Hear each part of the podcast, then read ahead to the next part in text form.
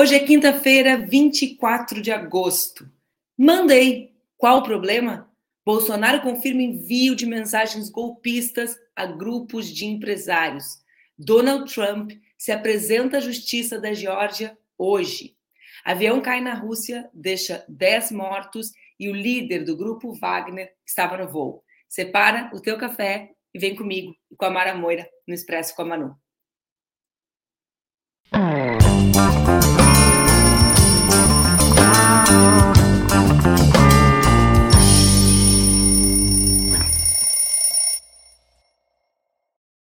Bom dia, bom dia, bom dia. Eu sou Manuela Dávila e você está comigo no Expresso com a Manu, meu programa diário aqui nas redes do Opera Mundi, com transmissão simultânea nas redes Ninja. Lembrando sempre que tu pode tomar o cafezinho ao vivo aqui comigo, que é mais gostoso, ou pode acompanhar depois aqui na internet, no podcast, onde tu quiser, desde que acompanhe e de preferência também compartilhe com as tuas amigas, com os teus amigos, puxa conversa com aquele oi sumida, manda, já conhece Expresso como pode ser legal. Bom, em entrevista à Folha de São Paulo, Bolsonaro, ele admitiu ter pedido ao empresário para repassar ao máximo a mensagem questionando as urnas eletrônicas. A mensagem foi encontrada pela PF num grupo de WhatsApp que discutia um golpe de Estado. Nigri, o empresário que recebeu a mensagem, é um dos oito empresários que foram alvos de mandatos em razão das conversas sobre um golpe de Estado. Nessa segunda-feira, o ministro Alexandre de Moraes deu à PF mais 60 dias para que sejam feitas diligências também em relação a Nigri e a Luciano Ang, mais conhecido aqui nessas redes como o velho da Avan. A PF vai ouvir Bolsonaro sobre esse caso no dia 31. Segundo o portal UOL, Bolsonaro enviou ao menos 18 mensagens contendo ataques ao judiciário e desinformando sobre urnas eletrônicas e vacinas contra o Covid-19 ao longo do ano passado. Uma das mensagens enviadas uh, por Bolsonaro a Nigre e depois compartilhado com outros empresários fala inclusive em sangue e guerra civil em caso de derrota nas eleições do ano, passagem, do ano passado. As, essa mensagem consta em um relatório da PF sobre conversas com o fundador da Tecnisa e Bolsonaro. Agora, vamos lá, gente. Para tudo. Muito, grita muito alto no WhatsApp e com a carinha harmonizada, dentição completa feita, deu entrada no hospital com uma dorzinha de barriga. Foi só ser marcado no dia 31, famosa quinta, é, segunda, a quinta que vem, o depoimento simultâneo que Bolsonaro, o coragem, toda a sua coragem no WhatsApp, ficou devagarinho com dorzinha de barriga e foi parar no hospital. Sei dos comentários de vocês sobre as razões pelas quais ele entrou no hospital. Bom, Todo mundo diz, fazendo uma paráfrase com o Eduardo Bolsonaro, que aquilo que acontece nos Estados Unidos também acontece no Brasil. Foi ele que prenunciou. Pois bem, hoje Donald Trump vai se apresentar à Justiça da Geórgia para ouvir 13 acusações que a juíza Fanny Willis faz contra ele. Esse caso está relacionado às investigações sobre tentativas de alterar os resultados das eleições no estado da Geórgia na eleição de 2020, quando Joe Biden venceu. Trump enfrenta 13 acusações no estado da Geórgia, incluindo a violação das leis anti-extorsão do estado e conspiração criminosa. O ex-advogado de Donald Trump, Rudolph Giuliano, já se apresentou à Justiça do Estado da Geórgia. Em uma cidade, uma cadeia na cidade de Atlanta, ele foi fichado nessa quarta-feira e liberado após pagar uma fiança equivalente a mais de 700 mil reais. Ser fichado é fazer aquela famosa foto que todo mundo vê nos filmes, sabe? Tem um nome que eles chamam aqui, estava tentando lembrar, porque esses dias eu estava ouvindo um podcast sobre isso e tem um nome de quando eles fazem essa foto. Né? Então, essa apresentação do Giuliani à cadeia é para ser fichado, fazer aquela foto, depois ele pagou a fiança e saiu. Giuliani é muito conhecido, inclusive dos brasileiros e brasileiras, porque foi prefeito da cidade de Nova York entre 1994 e 2001. Ele era prefeito da cidade de Nova York quando dos atentados de 11 de setembro de 2001 e nos últimos anos trabalhou como assessor de Donald Trump. O destino dos assessores de Trump e Bolsonaro está marcado. Fotinho, tá. no caso dele, pagou a fiança, não é o caso, não, esse, esse direito não está facultado a uma parte dos ex-assessores de Bolsonaro. Ontem também um jato executivo Legacy caiu perto de Moscou, deixando 10 pessoas mortas e segundo a agência russa de aviação, eu não tenho a menor pretensão de falar o nome do grupo, do líder do grupo Wagner e o seu braço direito, ambos com nomes que eu não sei pronunciar, estavam naquele voo. Ainda não se sabe a causa da queda na aeronave. Ontem também, esse tema é muito relevante, teve pouquíssima repercussão. A Comissão de Agricultura e Reforma Agrária do Senado Federal aprovou o projeto que estabelece o chamado Marco Temporal da Demarcação das Terras Indígenas. Atenção, atentem para esse conteúdo aqui. Esse texto prevê que os povos indígenas só poderão reivindicar a posse de áreas que ocupavam de forma permanente quando da promulgação da Constituição de 88. Esse projeto tem que tramitar nas outras comissões, como a Comissão de Constituição e Justiça, antes de ir ao plenário.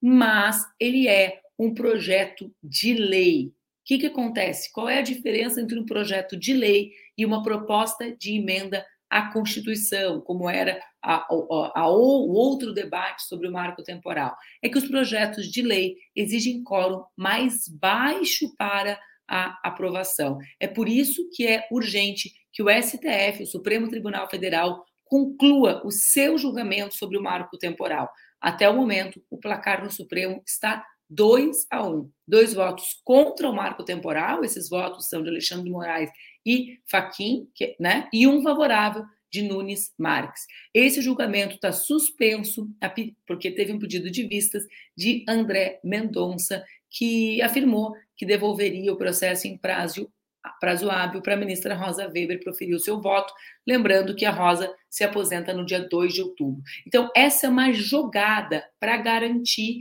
menos a necessidade de menos força para aprovação do marco temporal. Isso é o que eu sempre digo aqui, galera a direita está sempre organizada defendendo os seus interesses e está sempre na ofensiva política. É sobre isso que nós devemos pensar quando falamos assim: ai, não, menos, vai mais devagar. A gente precisa se organizar e garantir a nossa agenda, porque eles lutam pela agenda deles. Falando em nossa agenda, ontem aqui no programa eu conversei com vocês sobre os casos das ameaças às oito parlamentares, vereadoras, deputadas estaduais, deputadas federais no nosso país. Silêncio total não é tema importante para quase ninguém, né? Eu não estou falando quase ninguém do lado de lá, o lado que ameaça, estou falando do lado de cá, o lado que acha normal a mulherada que faz política ser ameaçada de morte e de estupro corretivo. Eu quero trazer uma referência de comparação para vocês, que é o que aconteceu na Espanha com a jogadora de futebol durante a premiação do Mundial.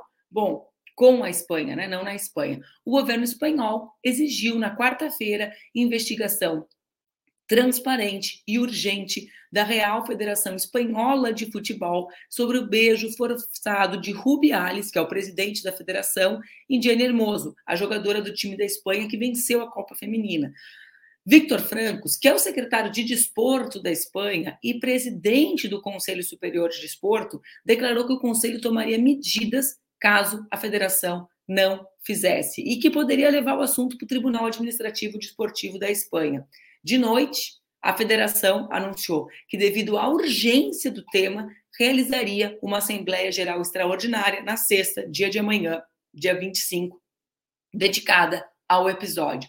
Mas não para por aí. Pedro Sanches, o primeiro-ministro espanhol, que pode ser reconduzido a partir do resultado das eleições que nós comentamos aqui, também qualificou o que aconteceu na terça-feira como inaceitável e disse que as desculpas eram insuficientes e inadequadas.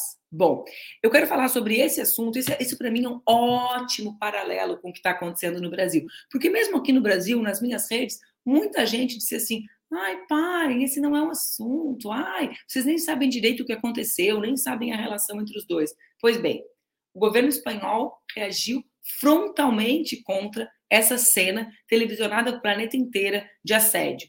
O Brasil tem oito parlamentares todas elas entre as mais votadas. Atenção, que essa mulherada chegou chegando na política, ameaçadas de morte e de estupro corretivo, e um verdadeiro silêncio paira no ar. Para mim, essa é, é, isso tem relação com o quanto nós acumulamos ou deixamos de acumular na luta das mulheres na sociedade. Vejam, Pedro Sanches, ele que derrotou a extrema direita agora, né? uh, na, na, última rodada eleitoral, é um primeiro-ministro do PSOE, que é um partido próximo ao PT, né, uh, de identidade, estou querendo dizer, e, e sempre reivindica a questão da sustentabilidade e do feminismo como eixos centrais da reconstrução da agenda política espanhola. É muito diferente com a, com, a, uh, com a, maneira, ou da maneira, aliás, com que nós tratamos as violências contra as mulheres no nosso país. Não é mesmo a Mara Moira, recém-chegada da Argentina? A Mara, vem ser feliz Olá, aqui. olá, queridíssima. Muito feliz de estar aqui com você de novo. Tá Voltei bem? da viagem.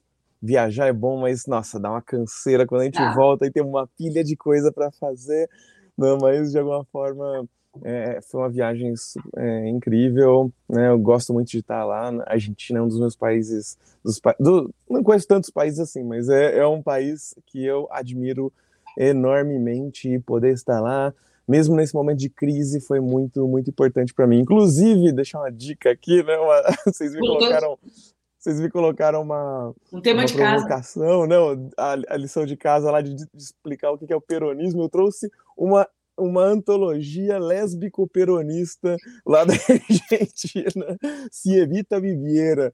Né? Então, Se Evita vivesse, imaginando, inclusive, alguns poemas imaginando que a Evita, se vivesse hoje, ela seria uma lésbica.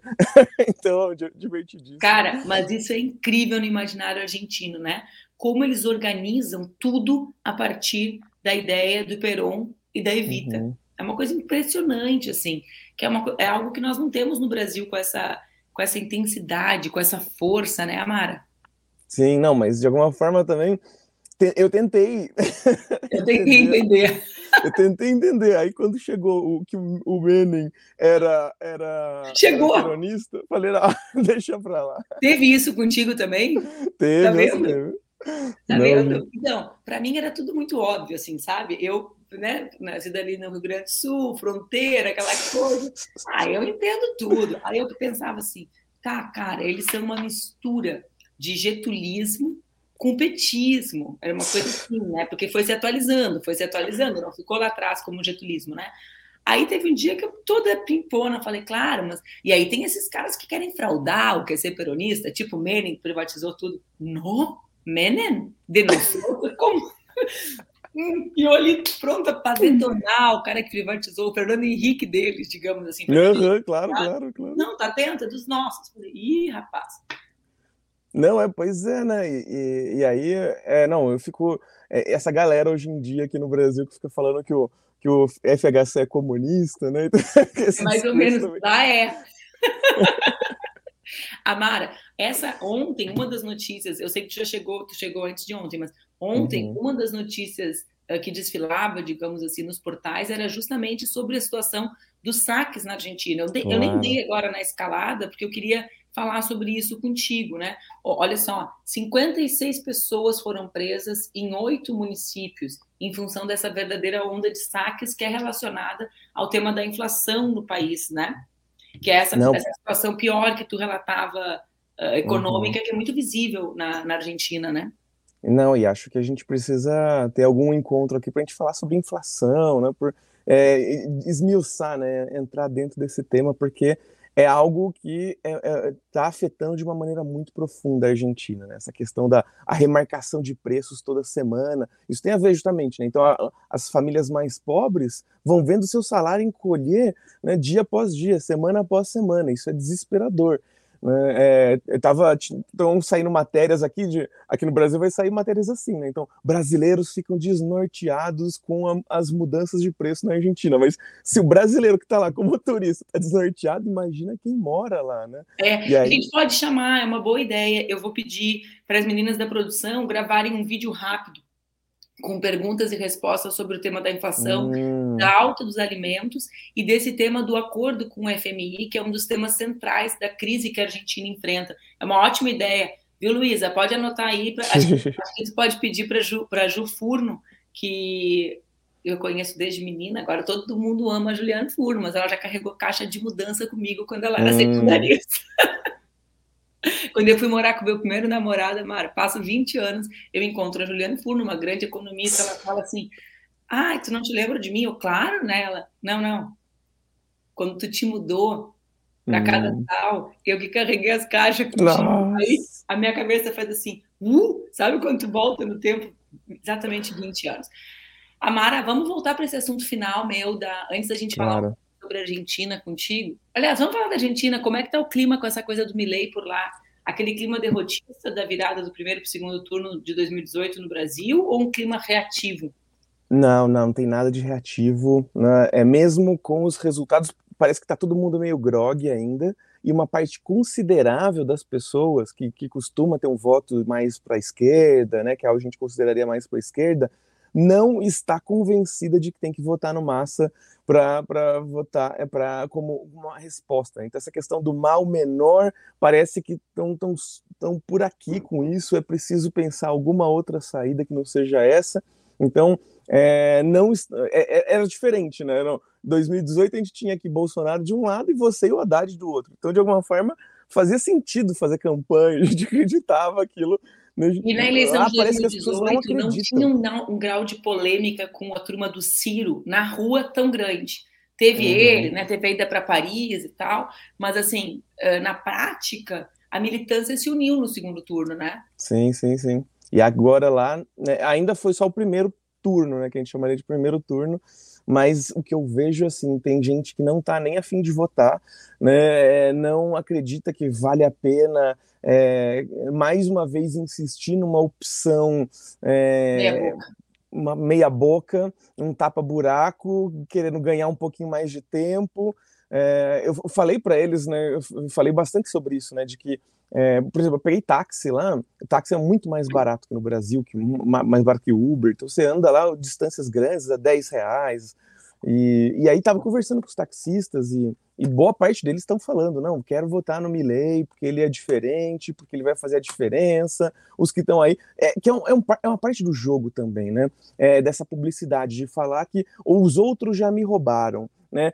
que deixa esse daí, vamos testar esse daí, se eu for roubada por esse, pelo menos vai ser um novo me roubando e não o de sempre, sendo que ele representa também o de sempre e de uma forma muito perversa, né? Que é, é no fundo, no fundo, a grande descrença da política, né? Sim, né? O que você vajam todos, iguala todo mundo, todos os Exatamente. políticos são terríveis, né? E você iguala todo mundo, joga tudo no mesmo saco, né? Aí você fica sem parâmetro, né? Tudo lixo, né? Todo mundo tem que morrer, né? Ninguém lá tá fazendo um trabalho minimamente decente, ninguém é confiável, né? É, e aí, então vai qualquer um, né? E aí esse qualquer um geralmente costuma ser o pior no caso, né? O que vai destruir tudo com a maior rapidez possível.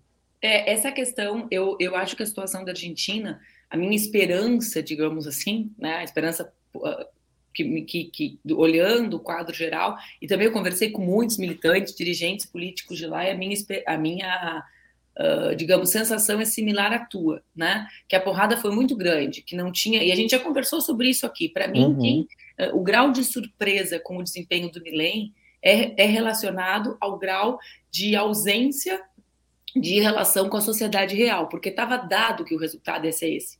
Né? Aí isso tem um resultado, é que nem o Bolsonaro em 18.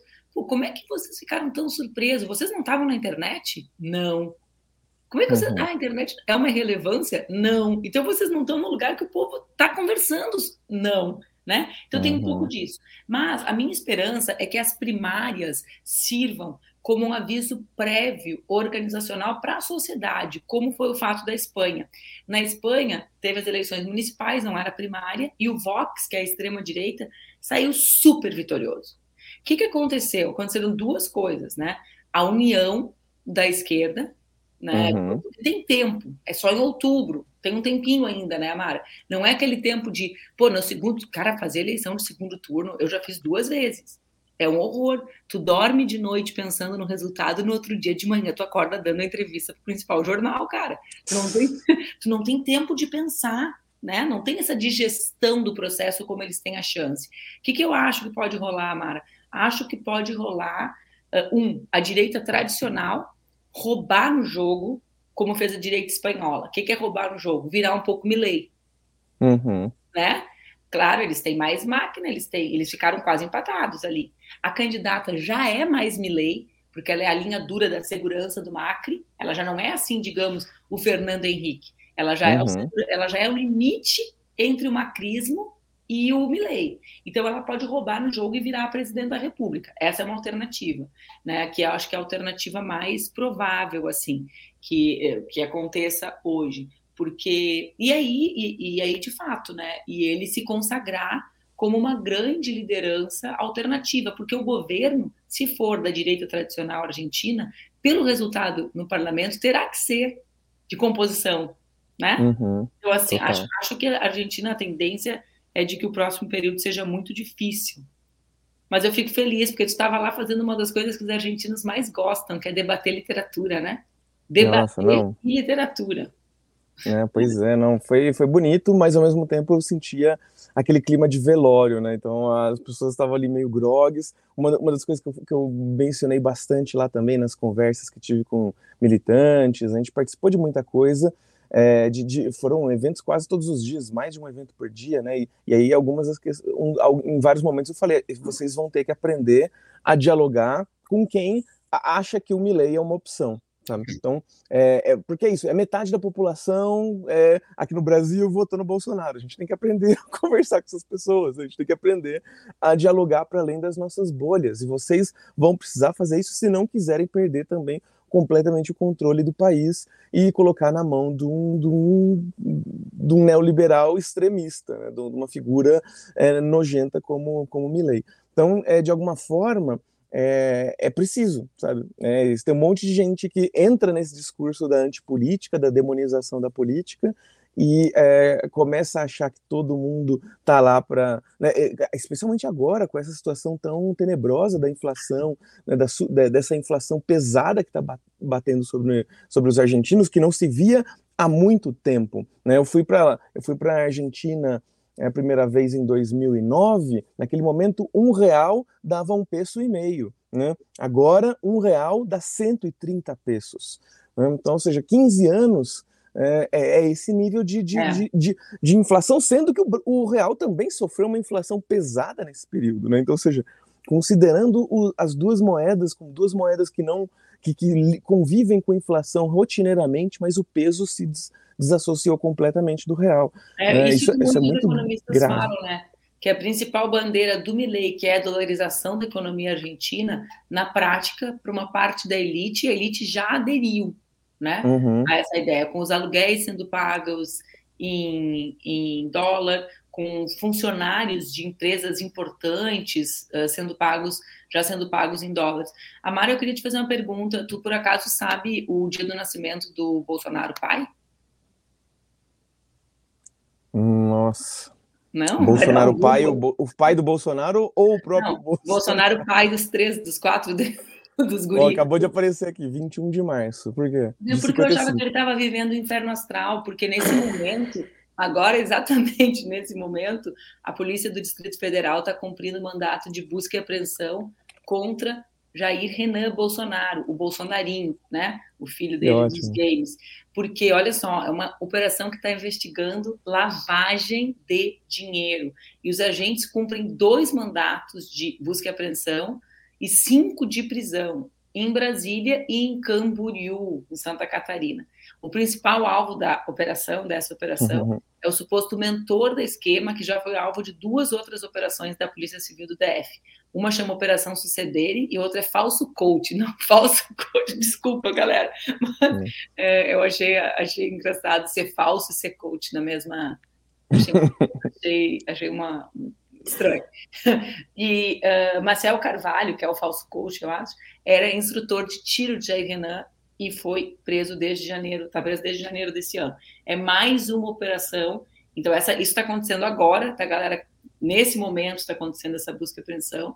Uh, uhum. O Bolsonaro já estava no hospital com dor de barriga por causa da quinta que vem. Parece que a dor de barriga tá pior, Amara. Veio para ficar, veio para ficar. Veio para ficar, porque é esquema de tudo que é lado, né? Não sei se ele comeu camarão de novo, não sei que, que, qual foi. Não. Qual foi o não, não, é, é um momento de. É, é, interessante, né? Porque a gente está vendo a extrema-direita sendo. É, é, levando umas boas rasteiras, né, tanto nos Estados Unidos quanto aqui, mas ela ainda está ganhando força em outros cantos do mundo. A gente está nesse, nesse impasse, né? Se, se, se a gente está conseguindo oferecer uma resistência, oferecer uma resposta a ela, ou se a gente está é, tá vendo, na verdade, só um momento em que estão dando uma baixa para voltar depois a, a surfar novamente. É. Né? Eu quero. O, o incrível para mim, Amara, tem a ver com o fato de, de uma parte do eleitorado deles. Aqui, eleitorado, eu não gosto dessa expressão porque é mais do que o voto na eleição. Né? E eleitorado dá uma ideia de adesão eleitoral, afinal de contas, esse é, é o significado uhum. da expressão. Nada, absolutamente nada, desembloca essa turma. Então, por Sim. exemplo, o Trump hoje está se apresentando aqui na Geórgia, não interfere na, no, no, desempenho dele. O Bolsonaro ontem, quando se bancou e disse, mandei por quê, né? Até me lembrou uma briga familiar da minha casa, na minha infância, que era a nossa piada interna, exatamente isso, fui eu, por quê, né? Por, mas assim, o Bolsonaro, quando ele diz isso, ele diz para se relacionar com a sua base, ou seja, ele está fazendo aquela performance de machão para ver se consegue salvar algo, né? E, e, e essas operações, na verdade, para mim, parecem o retorno do Estado que eles uhum. haviam tomado nas mãos, né? Porque qualquer lugar que se olha tem corrupção dessa gente, por que, que nos quatro anos não aparecia? Uhum. Né, não, é, tem, tem matéria contra o Aras também, que ajuda a gente a entender por que estão tá, saindo coisas aqui também, né, para a gente ir entendendo também por que, que não haviam esses processos durante o governo. E outra coisa também que eu ia mencionar. É... Ai, me deu branco. Ah, perdão. Sabe por que que tá te dando branco? Vou te falar por quê. Por quê? Porque tu tá segurando o total. Agora ah, tu falar total, e daí tu fez assim, ó. Aqui, ó. Aí tu fez assim, uma cara, fez uma cara de, de madame pra mim e fez assim, ó. A hora que eu saí total. total. Né? E aí isso é a vingança do cosmos contra ti, entendeu? Tu roubou o nosso total, a nossa diversão e tá tendo branco. E vai ser assim daqui pra frente, é a maldição. Sim, sim. Não, não, eu vou, vou tentar respirar fundo. Não voltou? Não voltou? Não. Não, ainda não. Vai, vai voltar, em algum momento vai voltar. Ah, não, é desculpa. Não. não, tá tudo bem.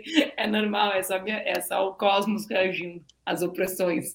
Mas não. então, eu ia, eu ia traçar um paralelo entre essa questão do Jair Renan, né, do Bolsonaro, do Estado voltar a agir, da ausência desse Estado durante uhum. o governo Bolsonaro e a prisão do filho do Gustavo Petro na Colômbia, né? Ou seja, quando as instituições funcionam, é como a gente fazia piada na minha infância, duela quem duela, né? Sim. Doe a quem doer, né? Então, assim, essa é a piada de gente da fronteira, né?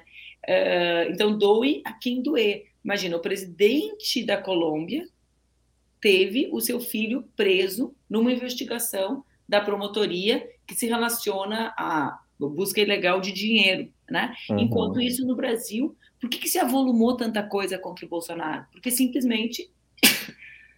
ah, ó, tá vendo? As instituições uhum. não, não agiam naquele período e agora, com a, com a mera volta a uma normalidade, pipoca caso o tempo inteiro, né, Amara? Sim. Não, lembrei o que eu ia falar, né? Porque estava conversando com familiares né, e, aí familiar, e aí mencionei assim, eu, eu, tento evitar discutir política com familiares, porque familiares são aquelas figuras que votaram no Bolsonaro, que entraram no mundo paralelo desde a última desde o, é, sobretudo desde a última eleição, né? E aí ficou difícil conversar sobre política com gente da família. E aí colocaram, eu mencionei assim de, de leve essa questão da, das joias, né? Todos esses é, dessa, é, todos esses escândalos que estão surgindo diariamente envolvendo esses presentes da Arábia Saudita. E eu estava tava olhando, o Trump e o Biden juntos ganharam menos presentes da, da, Arábia Saudita do que o Bolsonaro. Então, seja, é um negócio. Já é revelador, né? né? Uhum. Já é revelador, porque a relação dos Estados Unidos com o Arábia Saudita também é assim, né? É, é, uhum. Não tem aquele meme da direita, não tem política de estimação. Aqui nos Estados Unidos eles têm ditador de estimação e é o da Arábia Saudita, e mesmo assim não rolou tanto presente, né, Amara? Exato, né? Somando então. Não, não, não era o Biden, era o, o, o, o anterior, o Obama. Então, o Obama e o Trump juntos ganharam menos presentes do que o Bolsonaro nesses quatro anos. Então, isso é muito significativo. E, e aí jogo essa questão na, na família e, e fiquei muito surpresa, assim, né? De que para determinada base mais radicalizada, nada cola. Né? Então, então é, a, nova, a, a nova alegação é que essa questão das joias foi inventada, foi tirada da cartola para tentar tirar os holofotes da CPI do MST. E aí, assim, eu fico, não, não é possível, não. Agora, o que, que tu estava falando, Amara, o que tu falou, Ampassan, que é super importante, né, é a relação, uh, tudo isso que está acontecendo com a dor de barriga do Bolsonaro e com a harmonização facial, Uhum. Ó, não, eu não sei o que é pior, se foi a harmonização que ele fez ou se foi ele ter dito que era 0,800 depois para queimar o filme do cara que fez, né? Porque tu vai olhar e vai pensar assim, porra, esse, essa foi a propaganda do cara, isso é o que o cara tá tomando como propaganda, mas vamos lá. Uh, é o fato de das mensagens de celular que o Bolsonaro ele próprio disparou para dois uhum. empresários, né? Que são os empresários uhum. que continuam sendo investigados. O Alexandre de Moraes arquivou contra seis empresários e dois continuam sendo investigados: o velho da van e o dono da Tecnisa. O Nigre, que é o dono da Tecnisa, é o, é o celular que tem as mensagens diretas do Bolsonaro. O que, que a Mara falou antes, gente, para quem não está ligado, que está acontecendo agora, nesse momento também, né? Aqui, breaking news. Imagine aquela rodinha da CNN. Uhum. breaking news.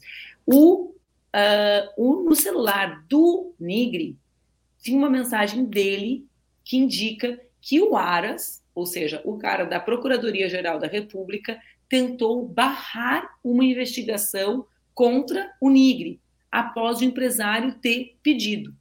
Então, quando a gente está falando aqui, cadê o Estado estava nas mãos né, do bolsonarismo, por isso que agora vem tudo junto, porque o Estado estava né, corrompido, digamos assim, essa, essa matéria que trata, que saiu agora, que demonstra o envolvimento, a relação dos poderosos né, com esses empresários que participavam da construção do golpe, é o que, que é o que a Mara trouxe, ela falou, ah, agora está aparecendo as coisas do Aras, explicando, né, Mara?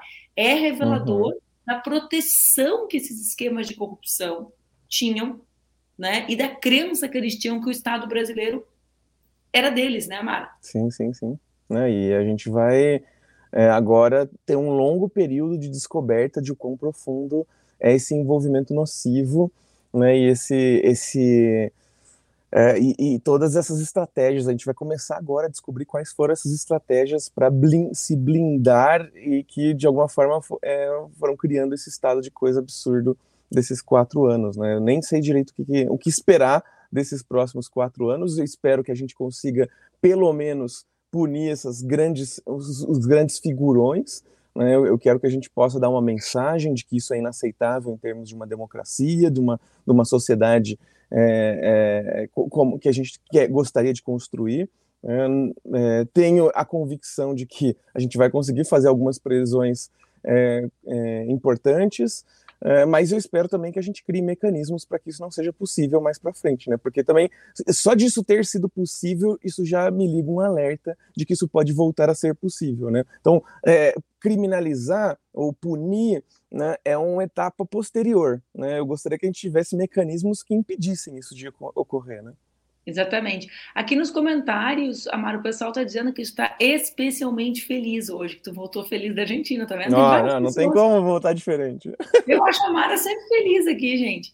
A Mara, a gente até já esgotou o nosso tempo, mas eu quero, eu quero falar contigo de um outro assunto, porque uhum, eu, eu me lancei, que é das, da violência contra as nossas deputadas Total. e a, a diferença de reação dos governos, né? Quer dizer, uhum. do envolvimento, de como isso foi levado a sério na Espanha, Vejam, Sim. a Espanha que é o país que não levou a sério as ofensas racistas contra o Vini Júnior. Então eu não estou idealizando as reações uhum. da Espanha porque eu sei exatamente como funciona e quais temas. Olha, eu vou querer discutir sobre isso com você também, viu? É, sobre essa tensão entre Brasil e Argentina, e Brasil e Latinoamérica no futebol, por causa do racismo né, que isso vai ser interessante da gente discutir em algum momento também. Podemos, mas então eu sei que a Espanha protegeu, né, essa, essa violência brutal contra os jogadores negros brasileiros. Então o tema do racismo é um tema que não entrou, digamos, o enfrentamento ao racismo não faz parte da rotina da política espanhola. Sempre falei sobre isso, sou bem impactada com isso. Mas é o oposto com relação às mulheres. Né? Uhum. Ou seja, uhum. tem um avanço muito maior. Aqui no Brasil, a gente tem oito parlamentares cá entre nós, vivem uma situação muito mais séria, do que foi a violência. Não existe escala de violência, né, Mara?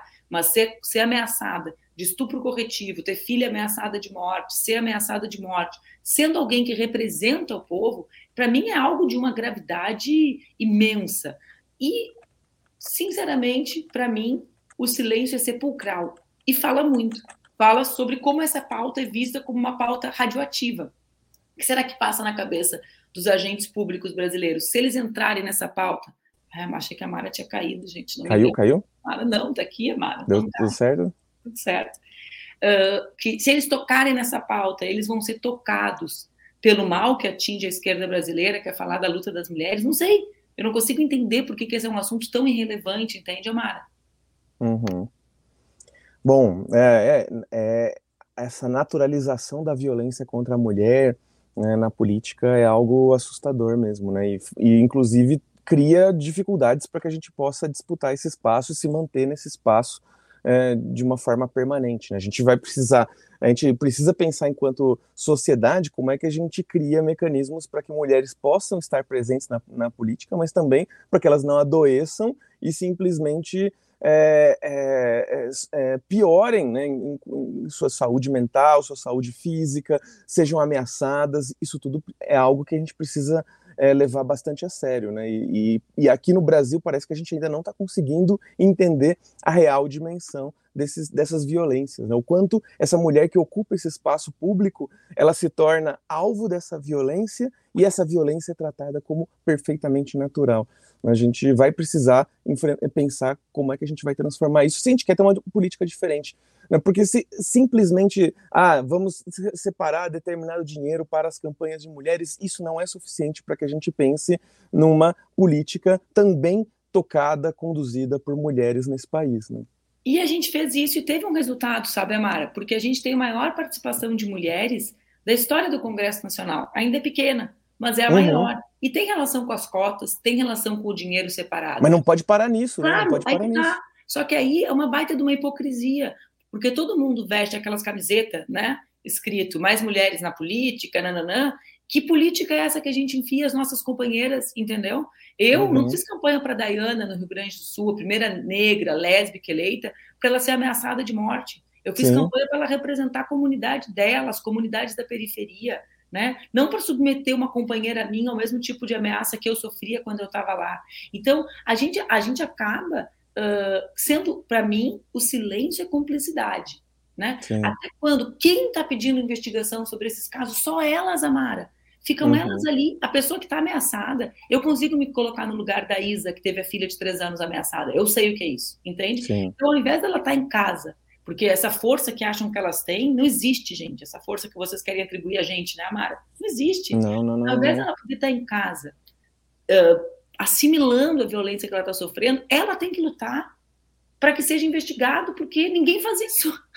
ninguém faz Não, eu, eu fico acompanhando né, a, a, visibilidade, todo, toda, todo o, o, trabalho, por exemplo, que a Duda Salabert, a Erika Hilton têm con, conseguido fazer no, no Congresso, mas junto com isso, cada vez que eu vejo o nome delas nas manchetes, eu venho um medo, assim, sabe, de tipo, elas estão chamando muita atenção, elas se destacam muito, isso. e isso pode ser perigoso para essas figuras, né? Então, seja, para pessoas trans, para mulheres, para pessoas negras na política, você se destacar demais, joga um holofote em cima de você, né? E, e vem toda uma brutalidade para cima de você. Eu quero essas pessoas vivas, eu quero elas brilhando, e eu não quero elas enlouquecendo também e, e, sentindo que elas têm que abraçar é, toda, é, tudo e dar conta de toda, é, de, de, resolver todos os problemas do Brasil sozinhas, né? É, eu quero elas bem, sabe? Acho porque quanto melhor elas tiverem, mais elas vão conseguir fazer as transformações que a gente precisa.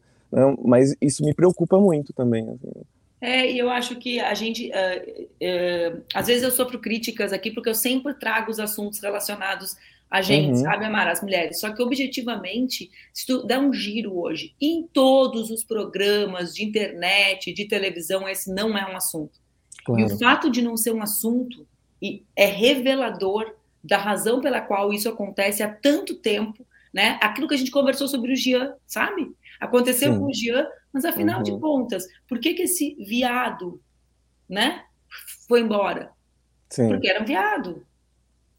Né? O que, que significa isso? Ah, é mais fraco, mais Sim. frágil, né? Não ah, dá conta. Que ela não concorreu? Não deu conta. Por que, que a uhum. Aula Carolina não concorreu? Não deu conta.